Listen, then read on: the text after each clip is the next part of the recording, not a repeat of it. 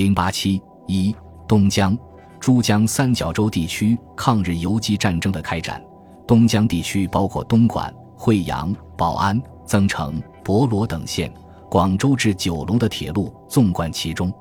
在中共广东省委的直接领导下，东江地区人民抗日武装斗争日益兴起。一九三八年七月，东莞县国民党社训总队常备壮丁队、中共东莞中心县委派干部充实加强常备壮丁队，使之成为一支在中共控制下的抗日组织。与此同时，成立中共东莞保安边工作委员会。领导宝安县及广九铁路沿线各地人民的抗日斗争。九月，中共增城党组织建立了增城县抗日民众自卫团仙村大队和雅瑶大队，各有二百人枪。十月，又成立了广东民众抗日自卫队增城县第三区常备队。此外，惠阳县、博罗县也成立了抗日自卫队等民众抗日武装。一九三八年十月十二日凌晨，日军第十八师团、第一零四师团和吉川支队分三路在广东惠阳县大亚湾登陆，然后在飞机、坦克和大炮的猛烈攻击之下向广州进犯。承担广州和惠宝沿海地区防御的中方第十二集团军的五个师和两个独立旅，未能对来犯之日军组织起有效的阻遏抵抗。十月二十一日，广州失陷。中方军队大部分撤往粤北英德至河源一线，这样，广州周围各县和东江下游地区落入日军铁蹄之下。自从日军在大亚湾登陆的那一刻起，便受到东江人民奋起抵抗。如十月十二日，长柏田乡的抗日自卫队在淡水和峡冲一带袭击行进中的日军；十四日罢，光抗日自卫队袭击了向西乡围进犯的日军。而沿东江向广州开进的日军，也不时遭到广东民众自卫团增城第三区常备队、雅瑶常备队和仙村、雅瑶两个自卫大队的截击。与此同时，中共加快组织民众抗日组织的步伐，并加强了领导。十月十五日，中共东莞中心县委组建起了东莞县抗日模范壮丁队，进入大岭山整训，并建立抗日游击基地。队伍人数也由一百五十余人很快发展到二百余人。十月下旬，东莞常备队第二中队扼守金山高地，连续九天击退日军的进犯。十一月，东莞模范队还与常备队第一中队一起，在峡口痛击企图渡江南侵的日军。在东莞模范队、常备队防守东江南岸阵地一个月，英勇抗敌，狠狠打击了来犯日军的气焰。极大地振奋了会东宝地区民众的抗日士气。广州沦陷后，中共广东省委决定成立东南特委，以两广为书记，加强对广州与香港间地区抗日游击战争的领导。中共广东省东南特委成立后，立即派曾生、周伯明、谢赫等三人组成惠阳工作团，指惠阳整理党的工作，建立起中共汇报工作委员会。汇报工作委员一面发动组织民众抗日力量，另一方面对当地未及北撤的国民党军队进行统战工作。于十二月二日正式建立起汇宝人民抗日游击队，由曾升任队长，周伯明任政委。十二月七日，游击总队在淡水地区发动群众打击伪政权，惩处汉奸，击毙当地的伪警长罗贤和汉奸吴代。伪维持会长曾更义在黑夜潜逃时跌死于深山涧中。次日，惠宝人民抗日游击总队进入淡水维持治安。十二月十日，东江第一个抗日民主政权——惠阳县第二区行政委员会在淡水成立。一九三九年一月，东宝汇边人民抗日游击大队在原东莞县壮丁模范队的基础上组建成立，由王作尧任大队长。二月。中共广东省委决定成立东江特委，由林平任书记。五月，东江军事委员会在平山成立，由两广、梁红军负责领导汇宝人民抗日游击总队和东宝汇边人民抗日游击大队，进而动员组织起东江人民奋勇抗日，从事敌后抗日游击作战。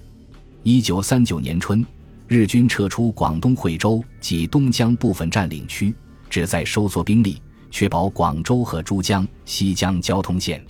日军撤退后，中国军队进占惠州，设立第四战区游击纵队指挥所。根据抗日民族统一战线的政策，在保持独立性的原则下。由曾生领导的惠保人民抗日游击队收编为第四战区第三游击纵队新编大队，主要活动于惠阳之平山、龙岗、淡水及惠保沿海一带。王作尧领导的东保汇编人民抗日游击大队收编为第四游击纵队直辖第二大队，主要活动于东保前线及广九路沿线。一九三九年夏天起，新编大队在大小梅沙、葵涌、沙头角。横岗一带频繁出击，积极打击日军。九月初，日军再次在广东大亚湾登陆，占领葵涌和鲨鱼冲，切断了东江地区和香港、南洋间的国际交通线。九月十二日，新编大队夜袭日军，战至天明，一举克服葵涌和鲨鱼冲，迫使日军从海上撤退。十二月。新编大队又在横岗伏击由东莞渡河返回深圳的日军，毙敌三十余人。第二大队则活动于东莞、宝安地区，于八月间破坏宝泰线上的大冲桥，袭击敌军车辆，割断电话线，使得日军难以离开南头据点，侵扰四周乡民。十一月，新编第二大队对宝安县城南头镇进行包围封锁，迫使守城日军从海上逃离。南头遂被第二大队收复。该大队由于打击敌伪战绩辉煌，受到第四战区司令长官张发奎的嘉奖。东江民众给予新编大队和第二游击大队很大的支持，并纷纷报名参加这两支队伍。至一九三九年底，新编大队已发展到五百余人，第二大队则发展到二百余人。两部分别在平山区与乌石岩建立了游击根据地。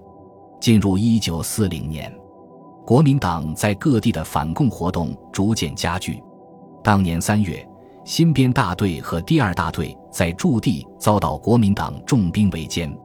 为了避免内战，保存抗日力量，这两支抗日武装力量不得不退出会东保地区，向海陆汇编地区突围转移，但仍遭到国民党顽军两个师兵力的追击，损失惨重，仅存一百余人。一九四零年六月，曾、王两部接到了中共中央五月八日的指示，必须大胆坚持敌后抗日游击战，仍应回到东保会地区，在日本与国民党之间，在政治与人民优良条件下，大胆坚持抗日与不怕打摩擦仗，绝不可在我后方停留，不向敌人进攻，向我后方行动的政策，在政治上是绝对错误的，军事上也必归失败。中央还具体指示了如何做好回防前的工作。以后，处于逆境中的两支抗日武装努力贯彻中共中央的上述指示，为重新返回东保会敌后做准备。一九四零年秋，日军又发动攻势，企图封锁港韶线，扩大东江占领区。国民党军队撤出，保安、惠阳沿海及南头、深圳等处复告沦陷。原先被迫转退海陆会编之增生、王作尧部队，在地方党组织和民众的大力帮助下，克服种种困难，重新回到东保会前线，发动人民进行抗日武装斗争。不久，曾生、王作尧两部放弃国民党军队的番号，改为广东人民抗日游击队，新编大队改成第三大队，由曾升任队长。第二大队则改成第五大队，由王作尧任队长。此后，第三大队挺进东莞敌后，积极开展游击战，在黄潭村、后街、桥头、赤岭、黄村等地袭击敌伪军，破坏敌通信联络，缴获武器装备。至一九四一年，已建立了包括连平、大沙等八个抗日民主政权在内的大岭山抗日根据地。与此同时，第五大队在保安敌后展开抗日游击战，击退日军队上下坪的进犯，在惠阳、大坑等地多次打击日伪军。到一九四一年五月，第五大队建立起包括龙华、布吉、望天湖等抗日民主政权在内的阳台山抗日根据地。另外，第三、五大队还共同组成小分队，深入增城敌后，在抗日游击战中逐步壮大。至一九四一年四月，正式改为广东人民抗日游击队曾从藩独立大队，卢伟良任大队长兼政委。这样，东江敌后抗日根据地得到巩固和扩大，并为日后广州市交增从藩敌后抗日根据地的建立打下了基础。一九四一年六月，日伪军六百余人再次进攻大岭山抗日根据地，妄图一举消灭广东抗日游击队第三大队主力。虽然在兵力对比上处于劣势，第三大队依靠群众的大力支持和熟悉的地形，与来犯敌军激战两昼夜，击毙日军长赖大队长，毙伤日伪军五十余名。同年六月至八月，第五大队所在的阳台山抗日根据地遭到一千余日军的扫荡，第五大队与优势之敌展开游击战，毙伤七十余敌，粉碎日军的扫荡。至一九四一年八月底，第三、第五大队发展到了一千五百人，成为东江地区抗日武装斗争的中坚。本集播放完毕，感谢您的收听，喜欢请订阅加关注，主页有更多精彩内容。